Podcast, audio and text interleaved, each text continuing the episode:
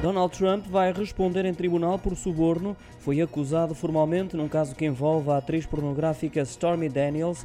O antigo presidente dos Estados Unidos terá feito vários pagamentos no valor de 121 mil euros para comprar o silêncio da atriz e para que esta não revelasse imagens de cariz sexual após um encontro que tiveram antes de 2016. Segundo o New York Times, a investigação ainda decorre, mas já são conhecidas as primeiras acusações. É a primeira vez na história dos Estados Unidos que um ex-presidente é acusado de um crime.